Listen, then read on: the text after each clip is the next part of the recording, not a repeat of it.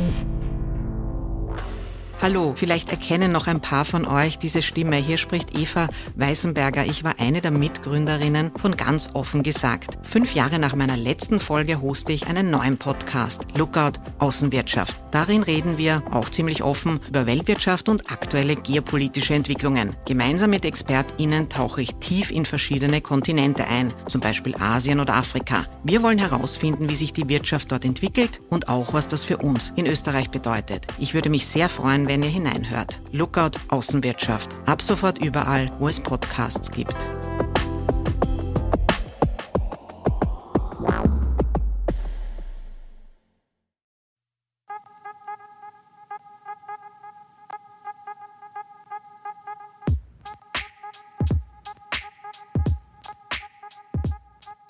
Willkommen bei Ganz offen gesagt. Mein Name ist Julia Ortner.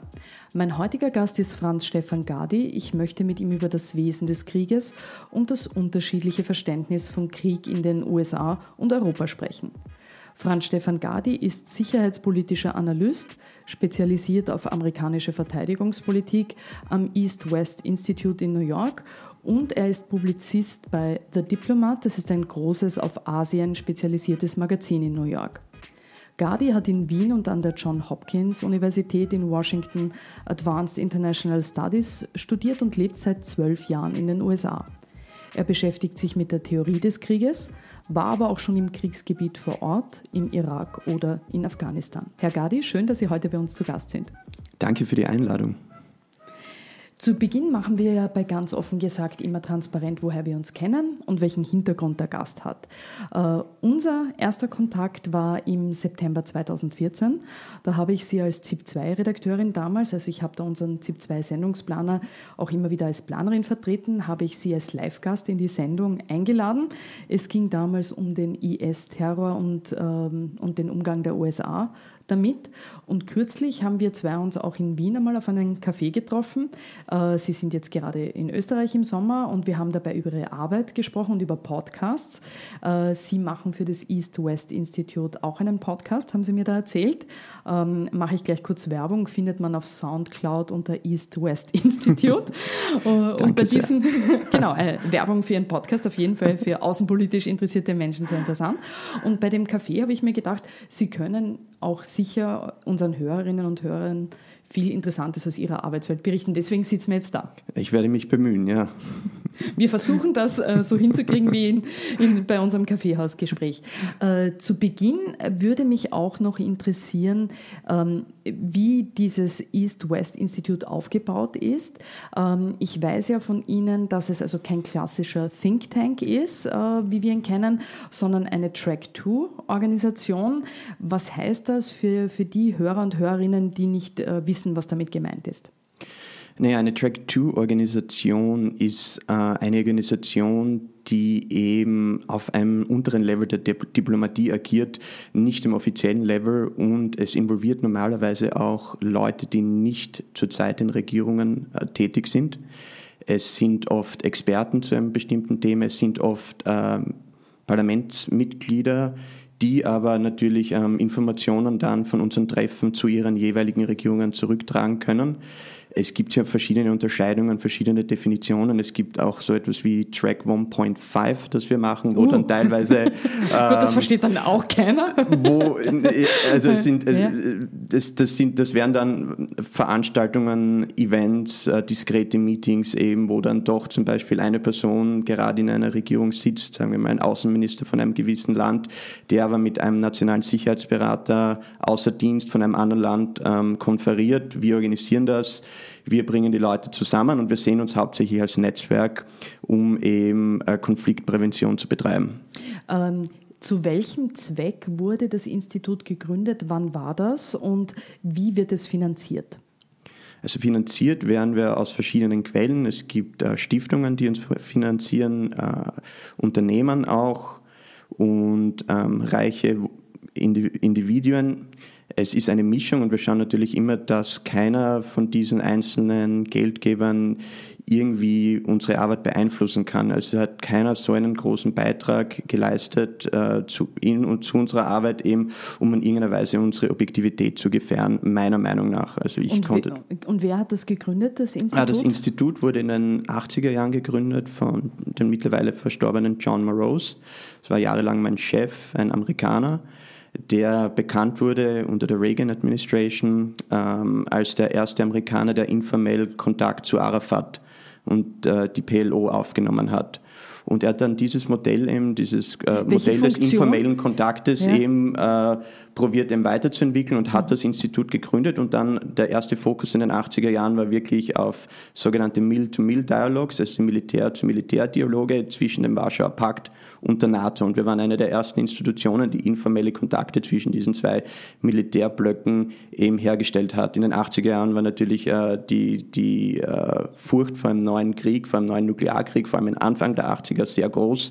Und äh, John Maroses damals äh, hat gesagt, er geht hinter den eisernen Vorhang, etabliert ein Zentrum in Moskau und, äh, in den USA und probiert eben die beiden Konfliktparteien zusammenzubringen. Und welche Funktion hatte er damals? Also sozusagen, was war seine offizielle Funktion? Ja, offizielle Funktion hatte er damals nie eine wirkliche gehabt. Er war okay. ein inoffizieller Emissary von Präsident Reagan mhm. und hat dann eben durch verschiedene Geldgeber äh, Geld zusammenbekommen, um dieses Institut eben zu gründen. Ja, aber er war an sich offiziell ein privater Bürger der Vereinigten Staaten. Wie groß ist denn die Nähe des East-West-Instituts dann zur, zur Politik oder zur Republikanischen Partei, wenn ursprünglich, ja, wie Sie sagen, äh, es da eine gewisse Nähe gab? Wie ist das heute? Ja, also, gute Frage. Und zwar ist es so, dass wir natürlich immer probieren, unabhängig zu sein, irgendwo in der Mitte zwischen den beiden Parteien. Jetzt ist natürlich so, dass wir sehr viele Leute haben, die bei uns im Vorstand sitzen, die natürlich von der Republikanischen Partei sind oder von republikanischen Administrationen sind. Wir hatten zum, haben noch immer zum Beispiel Condoleezza Rice in unserem Vorstand, wir haben Henry Kissinger in unserem Vorstand, aber eben gleichzeitig haben wir auch verschiedene Demokraten, zum Beispiel Madeleine Albright. Was wir tun, eine Sache, die wir tun, ist der sogenannte Party-to-Party-Dialog zwischen der Kommunistischen Partei Chinas und den Demokraten und Republikanern. Und die bringen wir zwei bis dreimal im Jahr zusammen, einmal in China, einmal in China, einmal in den USA, in verschiedenen Bundesstaaten. Und das ist dann ganz äh, eigentlich sehr schön ausbalanciert balanciert. Ja? Also wir suchen immer den Kontakt zu den diversen amerikanischen Administrationen, auch jetzt zur Trump-Administration natürlich. Ähm, was sind denn die hauptsächlichen Einsatzgebiete? Können Sie uns ein, zwei konkrete Beispiele nennen, was jetzt das East-West-Institut zum Beispiel konkret macht? Ja, also ich kann aus meiner eigenen Erfahrung berichten, vielleicht, vielleicht ist das für die Zuhörer am interessantesten. Wir haben ein sogenanntes Regional Security Programm, da geht es hauptsächlich um Südasien, das heißt Indien, Pakistan und Afghanistan. Da war ich seit 2010 sehr stark involviert. Ich war damals, also eine meiner ersten Aufgaben beim East-West-Institut war zum Beispiel eben ein sogenanntes Track-2-Meeting zu organisieren in Kabul und in Islamabad. Das habe ich mit meinem damaligen kanadischen Kollegen und einem deutschen Diplomaten zu dritt organisiert. Und das war eine sehr spannende Geschichte, eben weil wir damals eben eine der ersten Institutionen waren, die probiert haben, eben einen Versöhnungsprozess mit den Taliban zu starten.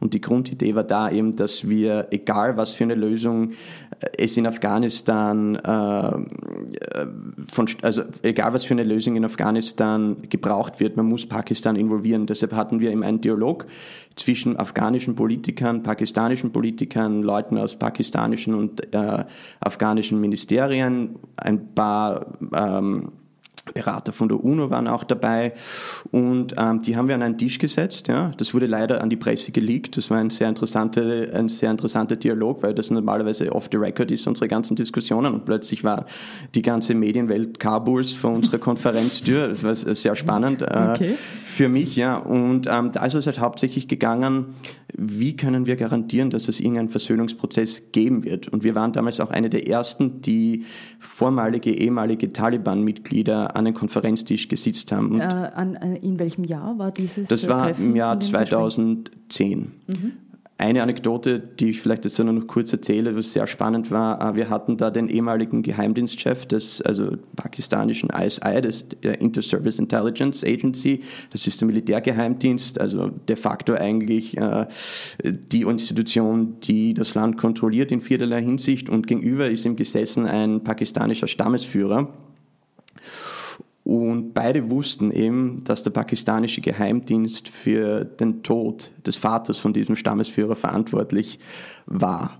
Und einfach diese Gruppendynamik an sich, dass du eben Leute an den Tisch bringst und probierst, irgendeinen Versöhnungsprozess zu starten, einen Verhandlungsprozess, das ist eigentlich die Quintessenz des East-West-Instituts. Ja. Ein anderes Projekt, wo ich äh, auch in Südasien gearbeitet habe, war mit dem äh, indischen Nationalen Sicherheitsrat wo ich mit dem stellvertretenden nationalen Sicherheitsberater, Latha Reddy hat die geheißen, zusammengearbeitet habe, um eben sogenannte Permits für Unterseekabelreparaturen zu beschleunigen. Das kann ich vielleicht kurz erklären, weil viele Zuhörer das vielleicht nicht wissen, aber ungefähr 99 Prozent des gesamten Internet-Traffics auf der Welt, also des Datenverkehrs auf der Welt, geht über ein paar Unterseekabel, die am indischen Pazifischen und Atlantischen Ozean liegen. Und wenn diese Kabel reißen, sei es jetzt dadurch ähm, Anker von Schiffen oder irgendwelchen äh, Fischen, die daran herumknabbern, ja, dann wird ein Schiff hingeschickt, ein spezielles Schiff, von denen gibt es ein paar Dutzend auf der ganzen Welt um eben diese Kabeln zu reparieren, ja, um eben den Internetverkehr herzustellen.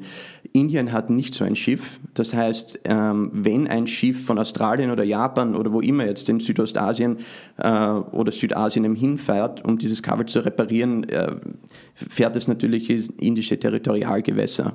Und die indische Bürokratie ist im Allgemeinen relativ gut, aber auch teilweise ineffizient. Also ich vergleiche die indische Bürokratie immer mit der Bürokratie Österreichs, Ungarns um die Jahrhundertwende. Es gibt sehr viele äh, Ähnlichkeiten zwischen den beiden. Und äh, das Problem war da, dass ähm, die Reparaturzeit ähm, enorm verzögert wurde, von 60 Tage bis zu 90 Tagen, weil diese, diese, diese Erlasse, diese Permits eben einfach nicht von der indischen Regierung freigegeben wurden. Da war irrsinnig viel ähm, äh, Red Tape, wie man sagt, dabei.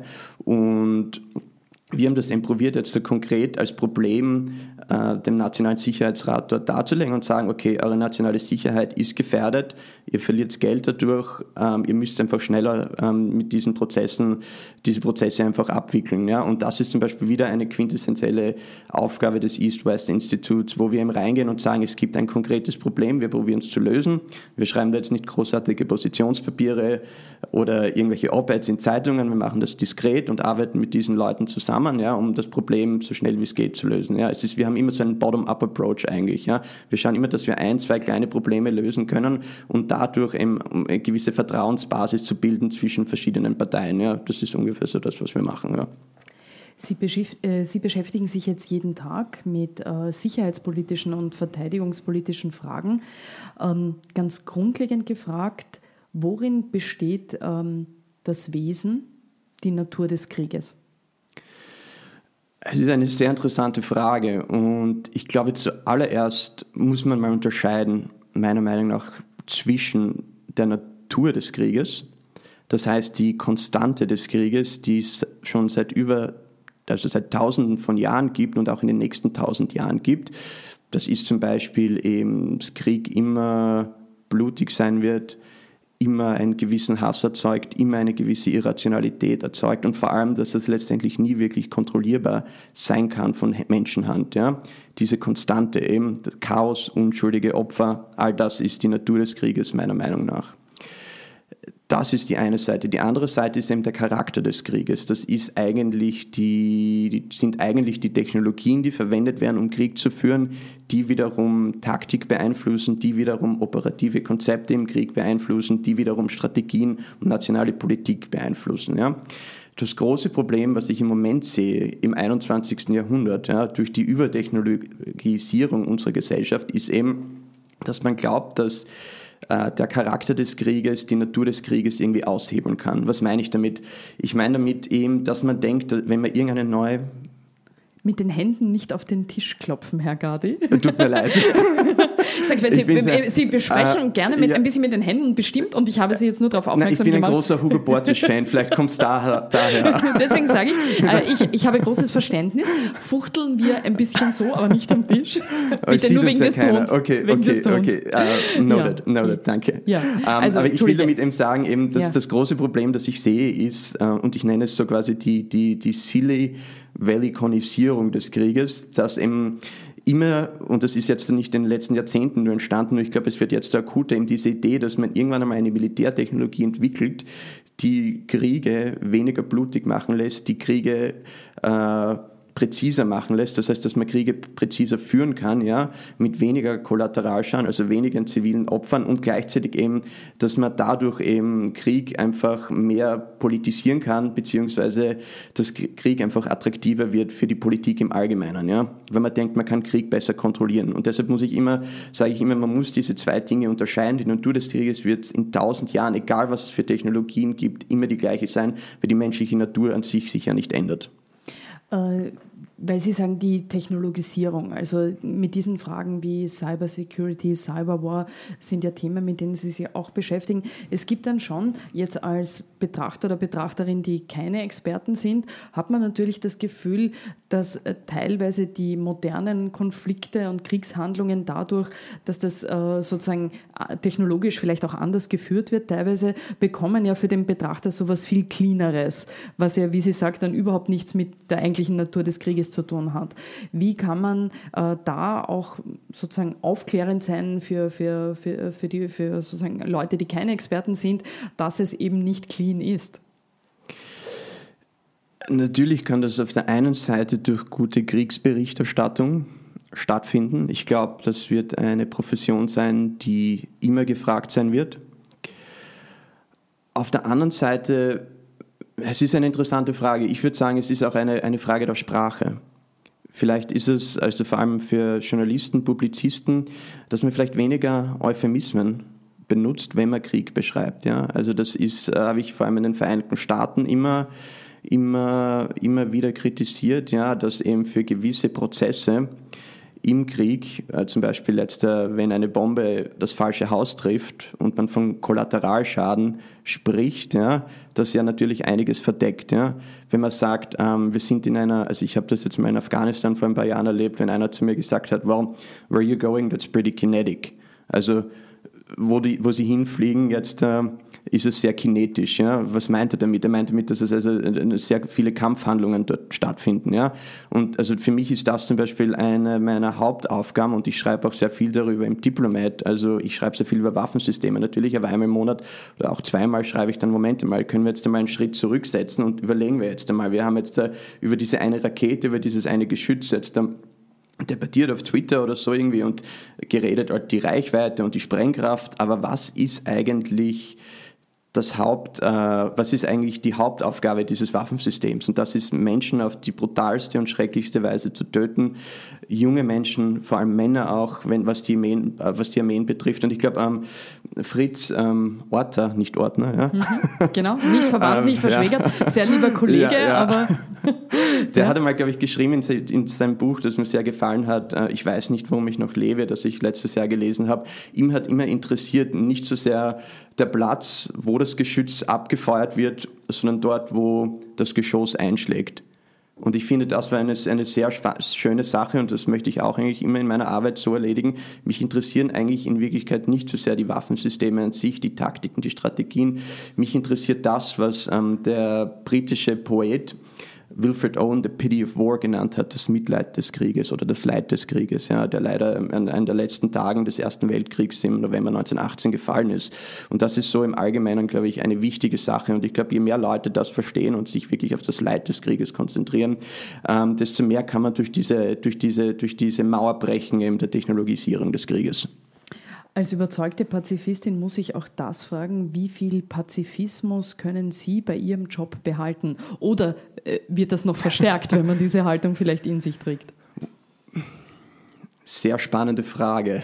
Ähm, also ich bin grundsätzlich kein Pazifist. Ja. Ich glaube, es gibt Kriege, die es wert sind, gefochten zu werden. Ich glaube, das beste Beispiel ist natürlich immer wieder der Zweite Weltkrieg. In gewisser Weise andere Beispiele wären die vietnamesische Invasion Kambodschas in den 1970er Jahren, um eben diese Terrorherrschaft der Khmer Rouge zu beenden. Es gibt immer wieder Sachen, eben wo Krieg eigentlich auf der, also in, auf, der, auf der Palette der politischen Lösungen sein muss. Grundsätzlich bin ich der Meinung, dass Krieg immer die allerletzte Option sein sollte. Krieg wird nie sauber sein, Krieg wird immer blutig sein.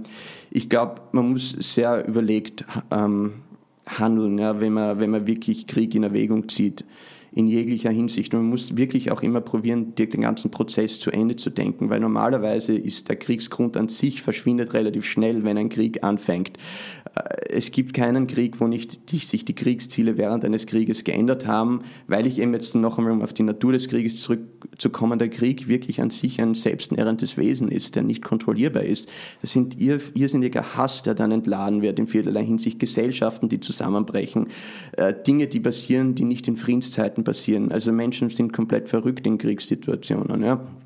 Ich glaube, dass Pazifismus an sich ja, an der Realität vorbeigeht wie die Welt aufgebaut ist und wie die menschliche Natur vor allem äh, strukturiert ist.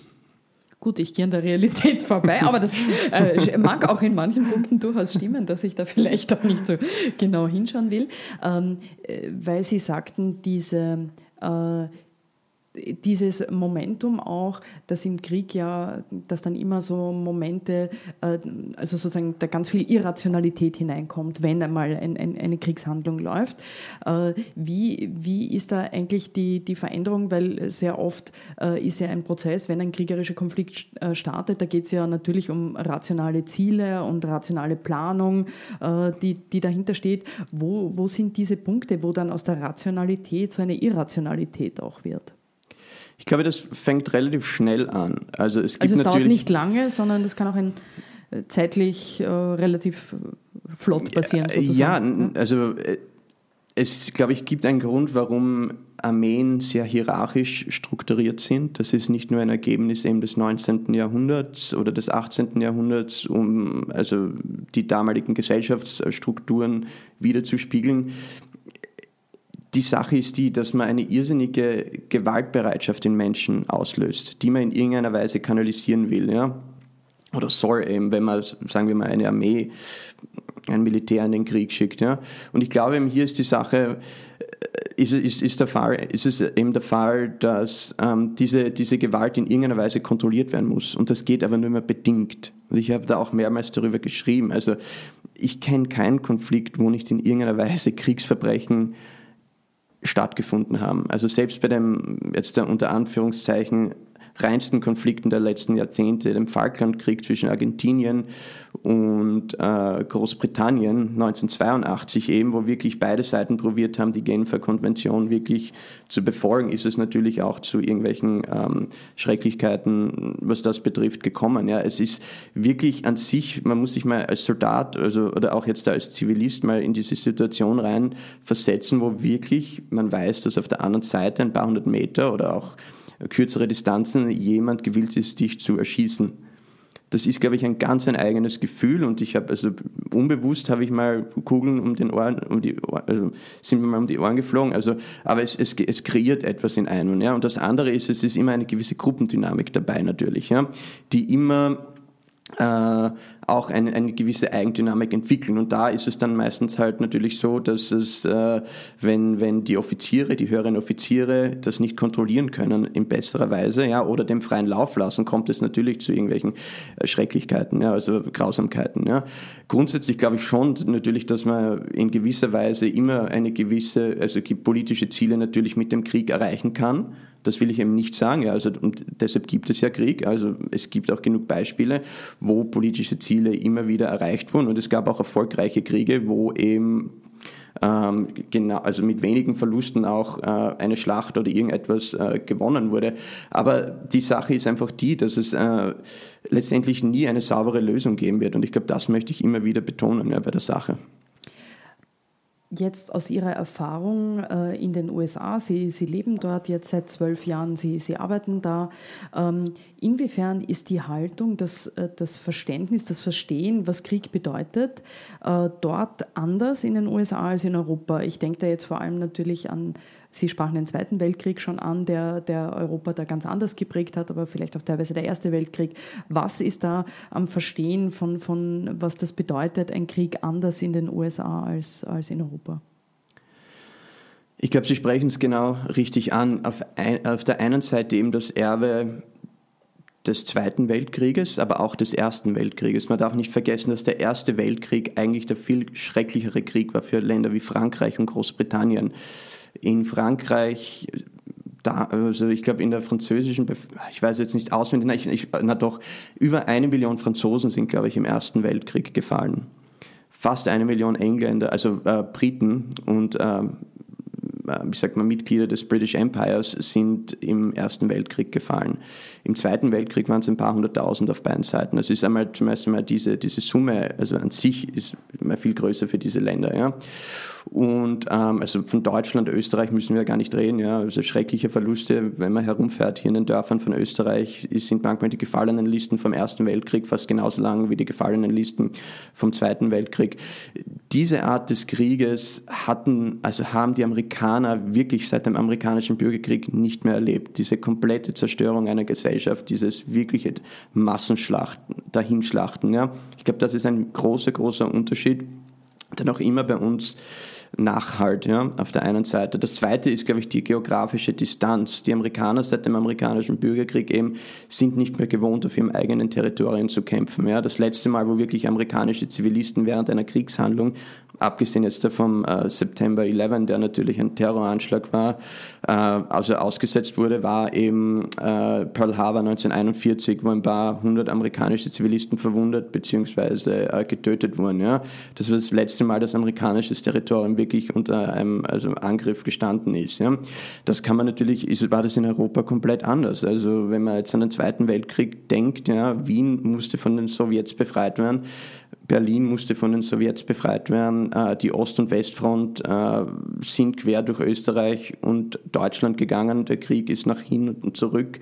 Ähm, Zivilisten sind äh, zu Hunderttausenden und Millionen gestorben. Das wäre der nächste Punkt meiner Meinung nach. Eben amerikanische Zivilisten haben nie wirklich die, den Horror des Krieges in der Weise erlebt wie eben europäische Zivilisten oder Zivilisten in anderen Teilen der Welt. Und ich glaube, das Ganze zusammen kreiert eben gepaart natürlich mit der geografischen Distanz, der Atlantische Ozean und der Pazifische Ozean, der eigentlich ja jeden, jegliche Invasion unmöglich macht, äh, der Vereinigten Staaten. Ja, all das zusammen hat vielleicht ein sauberes Verständnis des Krieges, zu einem sauberen Verständnis des Krieges geführt. Und ich glaube, paradoxerweise wissen wir vielleicht in Europa ein bisschen mehr, was es wirklich bedeutet, einen Krieg zu führen, als die Amerikaner, obwohl sie seit Jahren im Irak, im Afghanistan und auf der ganzen Welt unterwegs sind, also die wirklichen Kosten des Krieges. Ja. Und ich glaube auch, dass die Amerikaner in den nächsten Jahren einiges noch zu tun haben werden, um wirklich die Kosten aufzuarbeiten, die sie ihren Streitkräften gerade aufbürgen, sei es jetzt der posttraumatische äh, Belastungsstörungen,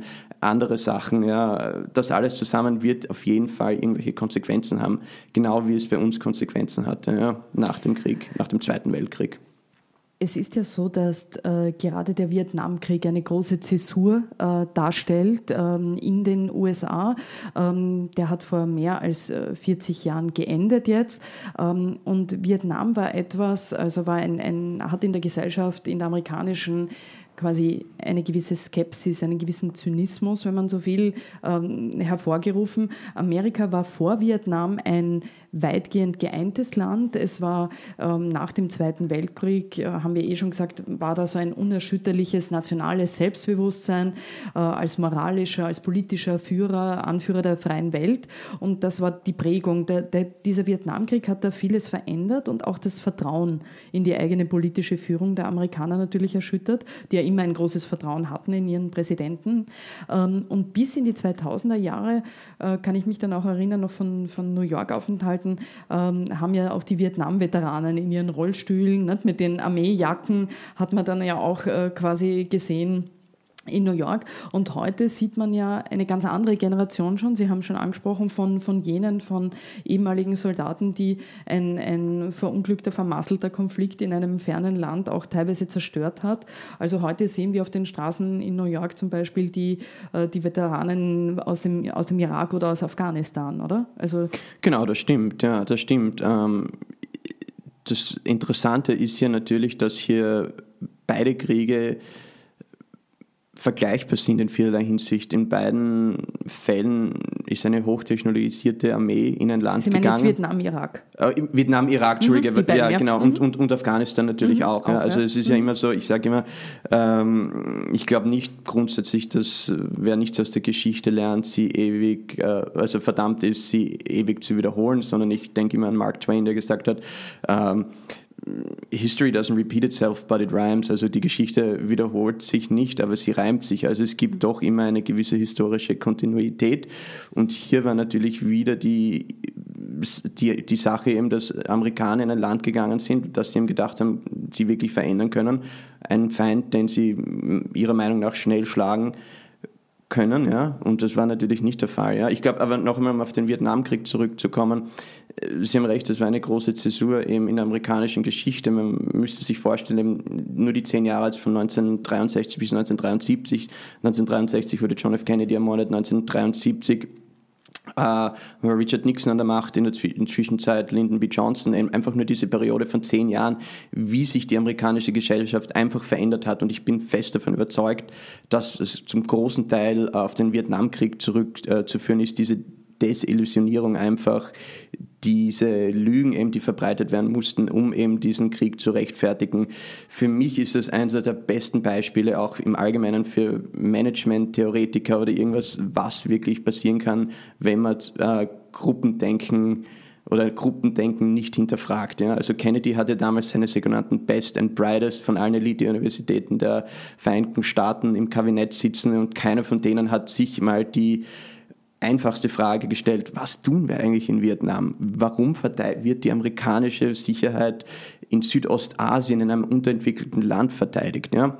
Also ich bin ein großer George Orwell-Fan und der hat eben ein Essay geschrieben einmal, uh, In front of your nose heißt das, also was direkt vor der Nase ist. Und mein analytischer Ansatz ist immer der zu sagen, ich frage lieber die einfachen Fragen, die man sich normalerweise nicht zu Fragen stellt, ja, weil die natürlich immer am schwierigsten zum Beantworten sind. Die sind, sitzen an der Nasenspitze und natürlich, wenn man auf die Nasenspitze hinschaut, ist es oft schwierig, wirklich zu erkennen, was da direkt auf der Nasenspitze sitzt, ja. Und ich glaube, das hätte den Amerikanern damals besser, also gut getan, also die wirklichen simplen Fragen zu stellen, ja. Und ähm, ich glaube, Vietnam an sich wir haben noch nicht das Ende gesehen des äh, kulturellen Einflusses dieses Krieges eben auf die amerikanische Gesellschaft. Also äh, die Gesellschaft an sich war vorher wirklich anders als danach. Ja. Also da haben Sie vollkommen recht. Also Watergate zum Beispiel auch wäre ohne, de, ohne den Vietnamkrieg so nicht, nicht, nicht denkbar. Also nicht Watergate denkbar war ein, genau eine, eine, eine direkte Konsequenz des Vietnamkrieges natürlich. Ja. Äh, Sie selbst waren ja auch jetzt in diesen kriegerischen Konflikten, wo Sie ja gewisse Parallelen auch ziehen zu Vietnam, Sie waren eben im irakischen, im afghanischen Kriegsgebiet selber schon. Ähm, wie ist das, wenn man als jemand, der so wie Sie einerseits publiziert natürlich über Krieg, andererseits analysiert, plötzlich mitten in so einem realen Konflikt auch mitten dabei ist? Ähm, was sind da auch die Bilder, die Sie mitnehmen aus diesen Gebieten?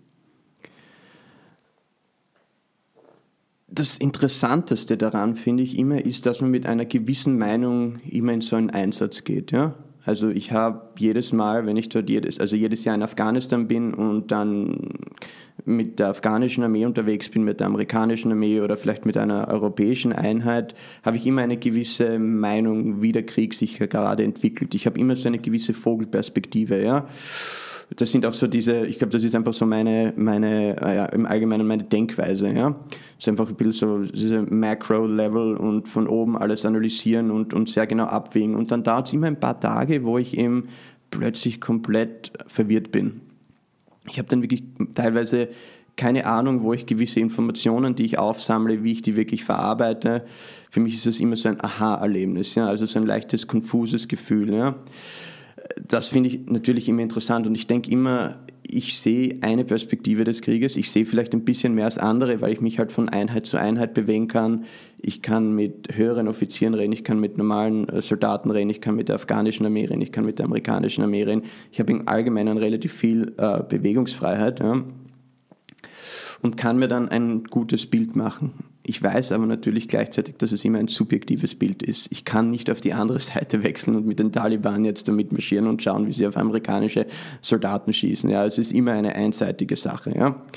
Was ich immer daraus lerne, ist eben, dass Krieg an sich so eine komplexe Sache ist, dass es keine einfache Antwort gibt ja, an sich. Also das ist sehr schön, wenn man irgendwie eine strategische Landkarte anschaut und sagt, okay, das und das ist passiert und das sind unsere Ziele, ja, und so und so sollte das sein, ja. Das ist schaut sehr schön aus in einem Planungsraum oder einem Planungsstab. Es ist aber dann meistens halt natürlich sehr anders, wenn man dann direkt im Feld ist, ja. Also es ist sehr konfus in vielerlei Hinsicht. Ähm, ich glaube, persönlich ist es einfach so, dass ich oft, oft eben mir dann die Sinnfrage auch stelle, nach einiger Zeit. Was tue ich eigentlich dort? Warum bin ich dort? Also inwiefern bringt mich das auch weiter als Analytiker, ja? Und für mich ist es eigentlich, ist die Antwort dann immer, wenn ich schon über diese ganzen Sachen schreibe, wenn ich jetzt äh, schon mir anmaße, gewisse Empfehlungen abzugeben, ja, meinen Lesern oder selbst auch, wenn ich Policy Papers schreibe oder auch andere Militärs berate, was ich unter, manchmal auch tue, ja, oder Empfehlungen eben, eben, also Positionspapiere dafür schreibe, dann muss ich auch irgendwie selber wissen, was es emotional mit mir macht, ja, was das Gefühl ist an sich. Und ich muss mich irgendwie, um irgendwie moralisch auch äh, konsistent zu sein, ja, muss ich mich auch der Gefahr aussetzen, ja, und das habe ich, probiere ich eigentlich einmal im Jahr zu machen. In den letzten zwei Jahren, muss ich ehrlich sagen, war ich nicht in den Gebieten aus verschiedenen persönlichen Gründen. Ich hatte auch ein relativ äh, knappes Erlebnis. Das letzte Mal, wo ich dort war, wo eine Kugel sehr nah bei mir vorbeigeflogen ist, das habe ich damals sogar blöderweise, also dummerweise eben auf Twitter gepostet und auf Instagram. Das haben dann Leute, und, äh, Leute in meiner Familie gesehen und meine damalige Freundin. Und das war für mich dann erst ein paar Tage später, wo ich das realisiert habe, Moment einmal, ein Zentimeter links, dann hätte mich diese Kugel wahrscheinlich im Kopf getroffen, ja. Und für mich war das damals eben so ein euphorisches Erlebnis, das ich irgendwie schwer beschreiben konnte. Wir waren da irgendwo in der Nangarhar-Provinz äh, in einem Dorf äh, mit einer afghanischen Einheit unterwegs, die gerade äh, beschossen wurde von also ISIS-Kämpfern von dem Hügel und ich bin rausgerannt aus der Deckung irgendwann einmal, um ein Foto zu machen von einer von einem Geschütz, das gerade auf, auf, auf die auf den auf den äh, IS schießt. Das ist übrigens mein Twitter-Bild auch. dieses, dieses mein Twitter-Hintergrundbild, ja, um ein Foto zu machen und habe aber nicht gemerkt, dass die eigentlich, also dass Kugeln rund um mich geflogen sind, ja, und im Video hört man das Tischen, ja, und das war mein Freund, ein äh, Reporter, ein Amerikaner von Stars and Stripes, der war da mit dabei, ja, und wir sind beide dort rausgerannt wie die Idioten wirklich und haben das Bild gemacht und dann auf einmal haben wir gecheckt, verdammt noch einmal, ja, was tun wir da eigentlich? Und sind dann zurück und ich muss dann sagen, mein Freund, äh, mein Kollege, der hat dann gesagt, okay, wir hauen jetzt hier ab. Ich war in so einer komischen, euphorischen mhm. Stimmung da drinnen, wo ich mich nicht selber kontrollieren konnte und plötzlich kein Gefühl hatte für, für die Gefahr. Ja. Äh, das, was Sie beschreiben, ist das, äh, das beschreiben ja auch Krieg, Kriegsberichterstatter immer wieder solche Bilder, die Sie jetzt beschreiben, also irgendwie dieses Rauschgefühl des Krieges. Ja. Ist das dem ähnlich? Kann ich mir das so vorstellen? Ja, also Winston Churchill hat einmal eben gesagt, um, there's no greater sensation that getting shot at and also die andere Person ähm, verfehlt das Ziel, ja. Und das kann ich sehr gut nachvollziehen in gewisser Weise, ja. Und wie kommt man dann, also als sie dann zurück, wie kommt man dann von diesem Gefühl wieder runter? Weil äh, das ist ja nicht nur als Mensch wichtig, sondern es ist ja auch sozusagen für, für, für die Klarheit in der Arbeit wichtig, dass man sich wieder sozusagen auf ein, äh, weg von diesem Rauschgefühl kommt, oder? Auf jeden Fall, um wieder eine gewisse äh, analytische Objektivität zu erhalten. Also ich habe zum Beispiel jedes Mal habe ich immer einen Auftrag, wo ich dann eine objektive Analyse probiere abzuliefern und ich habe öfters probiert, diese Analyse schon im Land zu schreiben. Ja. Das hat nie funktioniert, weil ich das äh, nie wirklich so machen habe können. Deshalb habe ich dann oft halt Reportagen geschrieben für Zeitungen und andere Sachen, die das viel besser beschreiben. Ja. Ähm, wie man runterkommt, ja, also das, das, das, du kommst irgendwann einmal, hat jeder, glaube ich, dann die Realisierung, okay, ich habe jetzt was extrem Dummes gemacht. Irgendwann lasst das Adrenalin auch nach, ja. Und es bleibt komischerweise oft eben also bei mir immer ein paar Wochen oder sogar zwei Monate danach ein irrsinniges Wutgefühl zurück. Also ich fühle mich sehr unwohl danach immer, ja. Und es ist so, dass ich grundsätzlich alles, was ich dort sehe, ähm, bedrückt mich während dem Zeitpunkt überhaupt nicht, ja. Und das kommt dann manchmal, ganz seltenen Momenten kommt das heraus, ja. Also wir hatten vor ein paar Jahren einen relativ äh, schlimmen Unfalltod in unserer Familie, ja, also einer erweiterten Familie von Leuten, die ich nicht wirklich sehr gut kannte, ja, und aus irgendeinem Grund hat mich das zu Tränen gerührt, ja, weil ich plötzlich irgendwie im Kopf hatte, aha, das muss so ausschauen, eben wie eben dieser eine Artillerieangriff 2013, wo ich mit so einem äh, Zug unterwegs war von Amerikanern, ja, die eben äh, beschossen wurden von chinesischen, äh, also chinesisch manufaktierten Raketen, ja, von einer Taliban-Stellung und wo dann plötzlich eben ein Drittel von diesem Zug, mit dem ich unterwegs war, entweder tot oder verwundet war, ja. Und ich habe mir das dann bildlich irgendwie so vorstellen können und das hat mich irgendwie relativ fertig gemacht, ja. Und ähm, das sind halt dann schon so Sachen, wo man nachdenkt, ähm, wie gesagt, sich auf der einen Seite die Sinnfrage stellt, muss ich das wirklich tun, um gute Analyse abzuliefern? Auf der anderen Seite eben, inwiefern beeinflusst das auch meine zukünftigen Analysen natürlich? Ja? Das ist immer so etwas, was ich im Hinterkopf behalte. Ja? Ich habe keine wirklich gute Antwort auf die Frage, muss ich sagen. Es gibt auch nicht immer ja. eine Antwort auf die Frage. Ich glaube, da, da, geht es uns allen gleich, wenn wir ehrlich sind. Ähm, zurück in die USA. Wie ähm, jetzt aus Ihrer Betrachtung, Sie können es ja auch vergleichen mit dem Vorgänger jetzt, mit, mit Barack Obama, wie kommt denn die USA jetzt unter Donald Trump mit diesem inneren Anspruch zurecht, doch irgendwie noch äh, die, die, die Anführer, Anführer der freien Welt zu sein? Ähm, ohnehin ein schwieriger Anspruch, der ja eh nicht mehr so funktioniert, schon lange, wie wir wissen. Ähm, genauso wenig wie die Rolle als Weltpolizist, in der man sich lange gesehen hat. Wie ist das jetzt unter Donald Trump so im Wechsel zu Obama? Wie nehmen Sie das wahr? Ich glaube schon, dass die Vereinigten Staaten auch in Zukunft noch in gewisser Weise eine Rolle als Weltpolizist haben werden. Ist das noch immer? Ich glaube, es hat immer, immer eine Tendenz äh, zur Isolation in den Vereinigten Staaten gegeben. Das kann man wirklich historisch sehr gut belegen im 19. Jahrhundert und natürlich äh, vor allem eben nach dem Ende des Ersten Weltkriegs mit der Isolationspolitik der amerikanischen äh, Regierungen, das Nicht-Einmischen eben über Jahrzehnte in europäische äh, äh, Angelegenheiten. Das wurde auch dezidiert von George Washington und Thomas Jefferson schon im 18. Jahrhundert belegt. Also George Washington hat spezifisch in seiner Farewell Address, also seiner Abschiedsrede gesagt, ja, so quasi bleibt weg vom europäischen Kontinent, ja, schaut nicht, dass in irgendwelche fremden Kriege gezogen wird. Thomas Jefferson hat das dann auch wiederholt, ja, als Präsident. Also es gibt eine große politische Tradition eben der Isolation, ja, und die Vereinigten Staaten oder die Außenpolitik der Vereinigten Staaten, die wir kennen, gibt es ja erst wirklich seit 1945, wo die Amerikaner die Briten abgelöst haben als die, die Weltpolizei quasi. Und ähm, ich kann mir nicht vorstellen, zum Beispiel, und das ist vielleicht etwas, was unsere Hörer hier in Österreich nicht so wirklich äh, erkennen können, aber zum Beispiel die gesamte Globalisierung in vielerlei Hinsicht wird ja von der amerikanischen Navy garantiert. Mhm. Das ist etwas, was oft nicht ausgesprochen wird, aber der Grund, warum diese ganzen Containerschiffe auf der Welt herumschippern können, ja, und nicht von Piraten überfallen werden und nicht irgendwie jetzt äh, von irgendwelchen anderen Nationalstaaten mit Zöllen überschüttet werden oder so irgendwas, ist in vielerlei Hinsicht das Resultat eben von der, dass die amerikanische Navy eben die Weltmeere beherrscht, ja. Und ich kann mir nicht vorstellen, Gut, da müssen egal. Wir uns also jetzt bei der Navy alle bedanken dafür. Offenbar. also so weit es ist würde ich das nicht bewusst, sagen. aber nein, nein, aber aber ich, nein, ich, okay. ich, ich, ich, ich ja. sage das jetzt nur, weil die europäischen mhm. Streitkräfte im Allgemeinen viel zu schwach dafür wären, solch eine Rolle zu erfüllen. Bis, 19, äh, bis zu den 40er Jahren hat das eben die Royal Navy äh, erfüllt, ja, diese Aufgabe. Und danach haben das die Amerikaner übernommen. Ja. Und das ist zum Beispiel schon ein Aspekt, wo ich mir denke, das wird nicht in Zukunft sich ändern, egal welcher Präsident ähm, im Weißen Haus sitzen wird. Ja. Werden die Amerikaner sich langsam zurückziehen als Europa? Dessen Meinung bin ich schon, ja, weil es gibt eigentlich heutzutage keinen konkreten Grund, warum 35.000 amerikanische Soldaten in Deutschland stationiert sein sollten. Ja, das kann man auch mit 1.000, 2.000 Soldaten erledigen. Ja.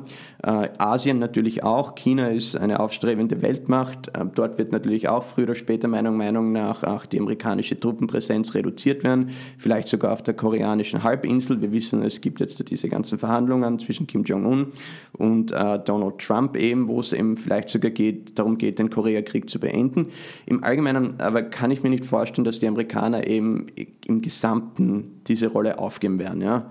Die zweite Frage ist dann natürlich, wer würde das Vakuum füllen? China ist nicht interessiert daran in Wirklichkeit. China wird eine Regionalmacht bleiben. Es gibt kein wirkliches Interesse Chinas äh, oder hat, China hat keine wirklichen militärischen Weltmachtbestrebungen. Russland ist zu schwach dafür. Ja.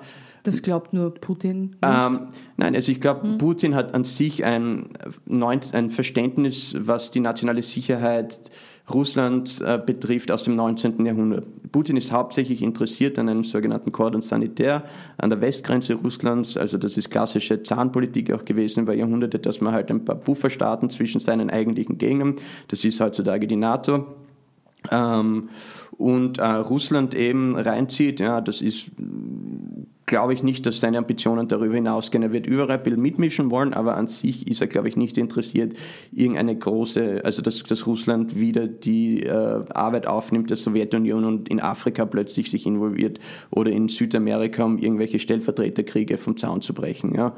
In Afghanistan sind sie anscheinend äh, ein bisschen involviert, um es den Amerikanern, glaube ich, für den sowjet-afghanischen Krieg heimzuzahlen. Aber das sind alles, glaube ich, minimale, ähm, minimale äh, also Anstrengungen, ja. Also ich glaube nicht, dass, dass also Russland das sozusagen in, der Mangelung einer Naja, ich meine, Henry Kissinger hat mal gesagt, Russland ist, ist ein, ein, ist ein dritte, drittes Weltland mit Atomwaffen. Mal, deshalb müssen wir mit den Russen reden. So würde ich es natürlich nicht sagen. Äh, Russland ist eine Kulturnation, ein europäisches Land. Russland ist allein wegen der geografischen Größe von großer Bedeutung. Aber ich glaube, im 21. Jahrhundert sollte man mehr das Augenmerk auf China, Indien, vielleicht sogar Indonesien legen, aber noch immer die Vereinigten Staaten und je nachdem, wie es mit der europäischen Integration weitergeht, auch natürlich die Europäische Union.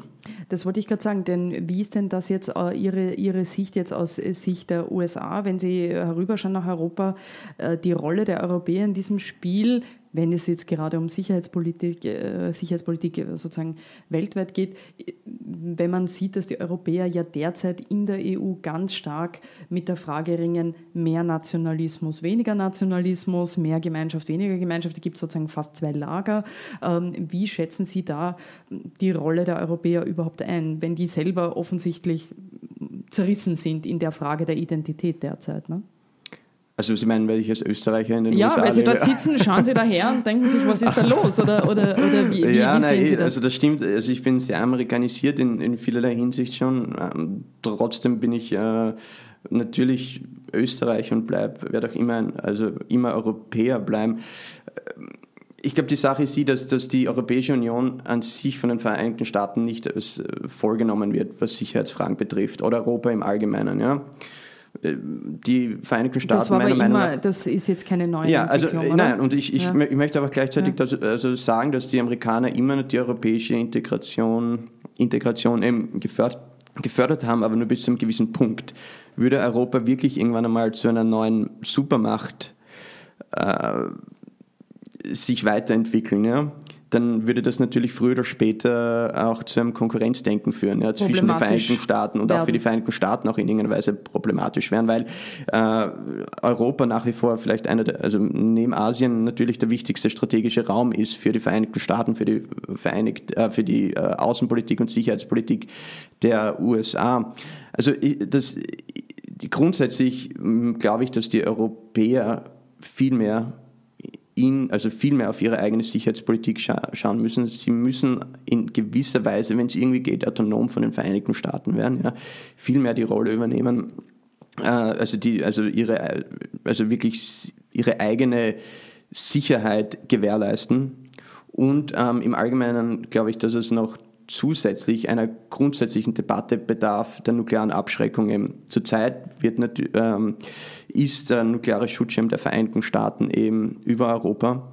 Die Sache wird die sein, wird es irgendwann einmal einen europäischen nuklearen Schutzschirm geben, der eben jetzt äh, im, von, also von der, wenn man jetzt die Theorie der nuklearen Abschreckung abschaut, ähm, also äh, das ableitet eben wirklich andere Akteure auf der Welt abschreckt davon, eben wirklich mit Nuklearwaffen Europa zu bedrohen oder zu erpressen. Ja, also das ist eine Debatte, glaube ich, die geführt werden muss. Ich glaube nicht, dass die Europäer wirklich jemals eine gemeinsame nukleare Abschreckung zustande bringen können. Deshalb glaube ich, dass lange, längerfristig kein Weg an den Vereinigten Staaten vorbeiführt. Jetzt, es ist noch immer meiner Meinung nach äh, die wichtigste Allianz auf der Welt, die Allianz zwischen Europa und den Vereinigten Staaten und man muss alles tun und ich probiere alles zu tun, um das immer wieder zu fördern und auch immer wieder zu unterstreichen, dass unsere Sicherheit und die Sicherheit Sicherheit der Vereinigten Staaten ein und dasselbe sind. Äh, ist dieses Denken, äh, was Sie jetzt sagen, sozusagen aus einer Perspektive jetzt Ihrer Arbeit, dass diese Sicherheitsfrage gesamthaft zu betrachten ist, auch USA und Europa, ist das ein Denken, das es unter einem Präsidenten wie Trump überhaupt noch so im Land stark gibt, der ja sehr stark natürlich das America First Denken und eben, wie Sie sagen, gewisse Tendenzen, sich sozusagen zurückzubesinnen auf, auf sich selbst und auf die eigene Nation, hat das da noch einen Raum Ihrer Meinung nach auch sicherheitspolitisch allgemein? Selbstverständlich, meiner Meinung nach. Ja. Also man darf nicht überbewerten, was der amerikanische Präsident machen kann oder was für Macht er hat. Ja. Das, also ich muss das jetzt, glaube ich, revidieren. Er hat außerordentlich große Kompetenz, was Außen- und Sicherheitspolitik natürlich betrifft. Ja. Gleichzeitig ist die Frage, wenn er eine Anordnung gibt, wie genau wird das umgesetzt? Ja. Ich kann, also es fällt mir schwer jetzt zu glauben, dass Donald Trump wirklich Zehntausende von amerikanischen Soldaten abziehen wird aus Asien und die Vereinigten Staaten. Ja? Und solange diese Truppen oder solange auch nur 1000 Truppen in Europa sind und auch nur 1000 amerikanische Truppen in Asien sind, jetzt auf der koreanischen Halbinsel, haben die Amerikaner Interessen in Europa und auf der koreanischen Halbinsel. Das heißt, sie müssen in irgendeiner Weise eine konziliante Politik mit Europa und in dem Fall jetzt äh, Südkorea führen. Ja, es kann dann nur über Diplomatie eigentlich gehen. Also ich glaube nicht, dass sich die Europäer wirklich erpressen lassen werden jetzt äh, von Donald Trump, der meint eben, wir müssen jetzt da mehr Geld, äh, also die Europäer müssen mehr Geld ausgeben für ihre Verteidigung und eine mehr größere autonome Rolle annehmen. Das gleiche gilt eben für Südkorea oder eben für Japan eben, das auch unter dem nuklearen Schirm oder im Allgemeinen Allgemeinen unter dem Schutz der Vereinigten Staaten steht. Ich glaube schon, dass es, dass es hier noch einigen Spielraum gibt. Ich glaube aber gleichzeitig eben im Allgemeinen, dass die, die Rolle der Vereinigten Staaten sich etwas reduzieren wird in den Jahren. Ich glaube, da haben Sie natürlich recht. Ja. Und das wäre, glaube ich, auch unabhängig von Donald Trump passiert. Ich glaube, was man verstehen muss über die amerikanische Außen- und Sicherheitspolitik ist das, die Amerikaner hätten eigentlich eine Grundsatzdebatte nach 1989 führen sollen über die Rolle Amerikas in der Welt nach dem Ende des Kalten Krieges. Diese Debatte wurde nie wirklich geführt. Jetzt wird sie erstmals geführt. Ja? Diese Debatte, was, wo sind unsere Interessen als Amerikaner? Was sollen wir tun? wo sollen unsere Truppen sein. Ja? Das wurde damals eben relativ schnell überlagert durch die Intervention am Balkan, dann durch die Politik äh, Bill Clintons ja, in Teilen von Afrikas auch und also diese Humanitarian Intervention und dann unter Bush natürlich 9-11, das passiert ist, dann gab es den Irakkrieg, Afghanistan natürlich, also das wurde alles überlagert. Ja? Und jetzt kann man wirklich das erste Mal eine Grundsatzdebatte führen. Und ich möchte dazu noch sagen, auch es muss nicht so sein, dass die Rolle der Vereinigten Staaten immer so sein wird, wie sie, wie sie es jetzt gerade ist. Ja? Also grundsätzliche Debatten sind für mich immer sehr interessant. Äh, ein Beispiel jetzt, äh, es wurde nie ernsthaft debattiert in den USA eben, inwiefern wirklich die amerikanische Sicherheit auf der koreanischen Halbinsel verteidigt wird. Ja? Kann man mal wirklich hier eine Grundsatzdebatte starten. Ja? Bis jetzt ist es immer, wenn du dieses Thema nur angeschnitten hast, warst du automatisch ein sogenannter Appeaser. Ja?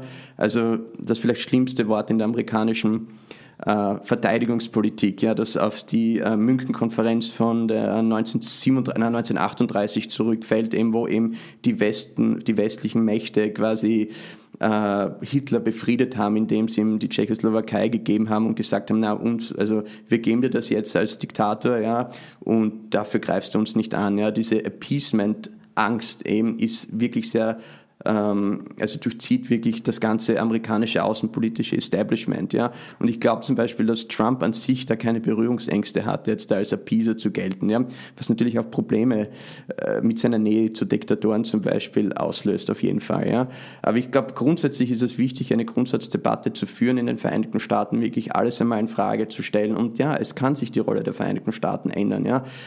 Viel in, also inwiefern das der Fall sein wird, ähm, werden wir sehen. Wie gesagt, ich glaube nicht, aber dass, dass alle Truppen plötzlich aus allen Teilen der Welt äh, abgezogen werden. Ja? Und deshalb werden die Amerikaner wirklich noch überall auf der Welt auch Interessen vertreten und deshalb müssen sie auch in irgendeiner Weise eine Mischung aus, aus, aus Diplomatie und ähm, einer vielleicht aggressiveren Verteidigungspolitik betreiben. Ja? Ähm, mich würde zum Abschluss, denn wir sind jetzt schon äh, gegen Schluss unseres Gesprächs, ähm, würde mich noch ein bisschen äh, interessieren, wie äh, sozusagen auch Dinge, die ich mir in der Praxis äh, mitnehmen kann oder wir uns mitnehmen können von Ihnen, wenn ich jetzt etwas über, über äh, das Wesen des Krieges äh, lernen will, um das besser zu verstehen. Welche Bücher sollte ich da lesen zum Beispiel? Oh. Oder haben Sie, also ich, mein, da, ich, möchte, ich möchte das jetzt, also, ohne dass ich jetzt in ja. Ihr Geschäft einsteigen will, aber um ein besseres Verständnis zu gewinnen, was würden Sie um, was Also Sie können Sie natürlich immer auf uh, die Webseite diplomat.com gehen und meine Analysen lesen, also ein kleines Gut, das kann man natürlich. Also gut, die Analysen vom Herrn Gardi kann man lesen, das ist einmal das Erste. Um, nein, also uh, ich möchte jetzt einen Punkt noch vielleicht, bevor ich die Frage beantworte, erwähnen und vielleicht das, das was ich wirklich den Zuhörern mitgeben will die einzige wahre unabhängige Entscheidung, die man treffen kann, ist, ob man einen Krieg anfängt oder nicht. Jetzt für Policymakers, Politiker. Ja? Alles andere ist dann in irgendeiner Weise aus der Hand. Also Abraham Lincoln hat mal gesagt, I can honestly confess that I did not rule events, events ruled me. Und ich glaube, das ist so eine Wahrheit, die man wirklich mitgeben sollte, ja, den Zuhörern. Diese Idee eben, dass Krieg an sich immer wirklich was ein bisschen Unkontrollierbares sein wird, ja. Das ist mir sehr wichtig. Ähm, grundsätzlich bin ich immer ein großer Fan der alten Griechen, was die Natur des Krieges oder einfach das Studium des Krieges betrifft. Ich würde zum Beispiel, ähm, jetzt muss ich leider gestehen, dass ich nur auf Englisch den, also weiß, wie man den ausspricht, Thucydides, mhm. Thucydides, die Geschichte des Peloponnesischen Krieges. Würde ich jedem, wirklich jedem äh, ans Herz legen, das äh, zu lesen, vor allem den bekannten Million Dialogue, das habe ich mir jetzt sogar aufgeschrieben wieder auf Deutsch, ja. heißt der ja. Dialog der Melia, ja. Und dieses Buch ist, glaube ich, für mich die, also bringt das wirklich auf den Punkt, ja. Es gibt natürlich auch andere, andere Werke ja, in späteren Jahren. Also ich würde jetzt nicht empfehlen, zum Beispiel Karl von Clausewitz zu lesen. Mhm. Ich glaube, ist für mich in vielerlei Hinsicht überbewertet. Mhm. Das ist noch sehr Wird beliebt an Armee. Ne? Ja, ja, aber, ja. aber ich glaube, das ist, also das muss man wirklich äh, ein bisschen besser kontextualisieren. Ja. Aber ich glaube, äh, also die, die Geschichte des Peloponnesischen Krieges, würde ich sagen, fasst die Quintessenz eines Krieges zusammen, fasst aber auch vor allem die Quintessenz äh, zusammen, wie eine Demokratie auf Konflikt reagiert. Und das ist für mich wirklich ein sehr wichtiger Punkt. Ja. Demokratien natürlich im Gegensatz zu anderen Herrschaftsformen haben ein ganz anderes Verständnis von Krieg, müssen sich mit ganz anderen Sachen herumschlagen, vor allem öffentliche Meinung. Und ich glaube, hier ist es zum Beispiel auch für die Medien ganz wichtig, zu wissen, was sie berichten und was sie nicht berichten im, in einem Kriegsfall. Ja, ich meine, das wäre eine ganz andere Debatte an sich, aber also ich glaube, das Buch illustriert wirklich sehr gut die Gefahr von einer öffentlichen Meinung und was für eine Eigendynamik entstehen kann, wenn eine öffentliche Meinung umschwingt oder wenn eine öffentliche Meinung manipuliert wird. Und das ist oft auch in der Geschichte natürlich durch Medien, vor allem in den letzten 100 Jahren durch Medien passiert. Ja. Wenn man sich eben beruflich äh, mit diesen Phänomenen beschäftigt, äh, schaut man sich dann eigentlich auch noch Antikriegsfilme oder Kriegsfilme an und äh, gibt es einen Film aus dem Genre, ich sage jetzt lieber Antikriegsfilm, den Sie, den Sie gut finden oder den Sie schlüssig finden sozusagen? Uh, da muss ich kurz nachdenken. Also während Sie nachdenken, ich sage, ich schaue, also meiner, mein ähm, sozusagen geschätztester ähm, Antikriegsfilm ever ist und bleibt Apocalypse Now mhm. meiner Ansicht nach äh, irgendwie. Dann kommt Platoon, dann kommt Full Metal Jacket bei mir. Alles Vietnam-Thema natürlich. Und von den neueren Konflikten ist es The, The Hurt Locker, den, den fand ich sehr äh, beeindruckend. Äh, und von den wirklich alten Filmen ist es im Westen nichts Neues, dass er den Ersten Weltkrieg behandelt. Was ist es bei Ihnen? Ich schaue mir eigentlich sehr wenige solche also Sie Filme Sie an. Sie schauen es gar nicht an. Okay, ich, und warum nicht? Ja? Ja, ich weiß nicht, ich, ich bin, ich mache das beruflich, also ich, okay. ich, ich natürlich probiere ich sie immer wieder einzubauen in meine Analysen, auch immer, ja, diverse Filme, aber ich, zum Beispiel der Hurt Locker habe ich noch nie gesehen, ja. Mhm. Ähm, interessant, dass die Apocalypse Now erwähnen, das ist für mich wirklich ein sehr guter Film, den ich auch wirklich jedem empfehlen kann, aber für mich ist es vor allem da die psychologische Reise. Ist, genau, die Reise die in, ins Fluss, Herz der Finsternis. Ins Herz der Finsternis, genau. genau. Es Joseph basiert Conrad ja auf dem Geschichte. Roman von Joseph ja. Conrad und genau. das ist halt für mich, äh, was ich am Anfang gesagt habe, diese Irrationalität, diese genau, leichte ich finde, das beschreibt es sehr vom, gut. vom Ich zum It ja. eben. Ja. Also ja. Diese, es ist ja konzipiert worden um diese freudsche Theorie, eben dieser ganze Film und auch der Roman. Ja. Im Westen nicht neu, nichts Neues ist natürlich auch sehr empfehlenswert. Ja. Grundsätzlich haben die meisten Antikriegsfilme natürlich eine ähnliche Message und deshalb, um die Frage jetzt zu beantworten, ähm, haben sie eine, haben alle eine ähnliche Message, dass Krieg grausam ist, dass Krieg nicht kontrollierbar ist, dass es schreckliche Dinge im Krieg passieren und irgendwann einmal, glaube ich, habe ich dann auch genug davon. Also ich verstehe, dass diese Sachen passieren, ja. Ich frage mich dann wirklich, was das für ein Abschreckungs, äh, äh, also inwiefern dann so ein Film wirklich Leute von irgendwas abschrecken kann, ja wenn ich nachdenke, ein guter Film, den ich in letzter Zeit äh, gesehen habe, boah, ich, im Moment fällt mir jetzt da wirklich, wirklich nichts ein, aber ich würde auf jeden Fall eben Apokalypsen, ah, ich weiß schon, also einfach mal um die Sinnlosigkeit der Militärjustiz zu illustrieren, gibt es einen sehr guten Film, der heißt Path of Glory. Mhm. Aus den 60er Jahren mhm. mit Kirk Douglas. Der genau, wurde von Langen. Douglas, ja. ah, haben Sie den gesehen? Ja, ja? genau, ja, sagt ja. jetzt auch was, ja. Und mhm. ähm, das ist angelehnt an ein, an ein Gedicht, eine, also der, der, Titel Path of Glory, um, ähm, The Boast of Hell Tree, The Wealth of Power, All the World, All that the World ever gave awaits like the inevitable hour, the path of glory leads but to the grave. Das ist aus einem Gedicht aus dem 18. Jahrhundert, das zufälligerweise auch ein berühmter englischer General ähm, angeblich ja, vor sich hingemurmelt hat, 1757, wie die Engländer Quebec von den Franzosen äh, erobert ja, haben. Und das, die haben das in einer Nacht- und Nebelaktion, haben sie, haben sie sich dort um die französische Flanke geschlichen. Und das war der quintessentielle heroische General, der eben schon quasi die Vorahnung gehabt hat, dass am nächsten Tag fallen wird. Das war eine Schlacht, wo beide Generäle gefallen sind, ja. Und dieser Antikriegsfilm probiert eben mit diesem heroischen Muster aufzuräumen, ja. Deshalb ist dieser Titel eben The Path of Glory. Mhm. Und in dem Film geht es wirklich darum, die Irrationalität eben der Militärjustiz, ja. Wie muss man wirklich einen jemanden erschießen, ja, um ihn zu, zu also anzuspornen, eine andere Person zu töten, ja. Und letztendlich ist, ist, ist, wissen Sie, die ganze Geschichte mit Krieg und im Allgemeinen, es geht wirklich darum, und das ist etwas, was auch nicht so oft debattiert wird, ja, äh, in Filmen und in der Literatur und, oder vielleicht schlecht immer rüberkommt und auch jetzt in den Analysen, die ich schreibe, letztendlich geht es um das Töten. Das genau. Töten und Verstümmeln, ja. Und das ist etwas, es gibt ich kenne kein gutes Medium, das das in irgendeiner Weise gut rüberbringen kann. Und viele Kriegsberichterstatter haben das auch gesagt. Ja, wir, wenn wir wirklich nur über das Töten schreiben, was eigentlich der Hintergrund von allem ist, dann wird das irgendwie belanglos werden, früher oder später. Ja? Wie kann man das wirklich gut beschreiben? Um jetzt wieder zurückzukommen, was wir, was wir am Anfang geredet haben, diese Euphemismen. Ja? Ähm, es ist an sich eine schwierige Sache, aber das darf man eben nie vergessen. Deshalb sage ich auch immer, ich will das immer wieder hervorholen, eben um was es in Wirklichkeit geht im Krieg. Es geht wirklich um das brutale Töten äh, für eine politische Sache, ja? für irgendeine äh, äh, irgendwelchen Interessen. Ja? Und ähm, das wird leider auch in den nächsten Hunderten von Jahren, glaube ich, ähnlich bleiben. Ja? Das ist zwar jetzt kein unglaublich äh, erfreuliches und, und optimistisches Schlusswort, aber ich denke, äh, es fasst doch den Grundgedanken zusammen. Ich sage vielen Dank für ein sehr aufschlussreiches, interessantes Gespräch über das Wesen des Krieges. Danke, dass Sie da waren, Herrn Gadi. Vielen, vielen Dank. Das war es heute wieder von ganz offen gesagt. Vielen Dank fürs Zuhören. Ich hoffe, es hat euch gefallen und ich würde mich freuen, wenn ihr uns auf iTunes mit 5 Sternen bewertet. Danke, bis zum nächsten Mal.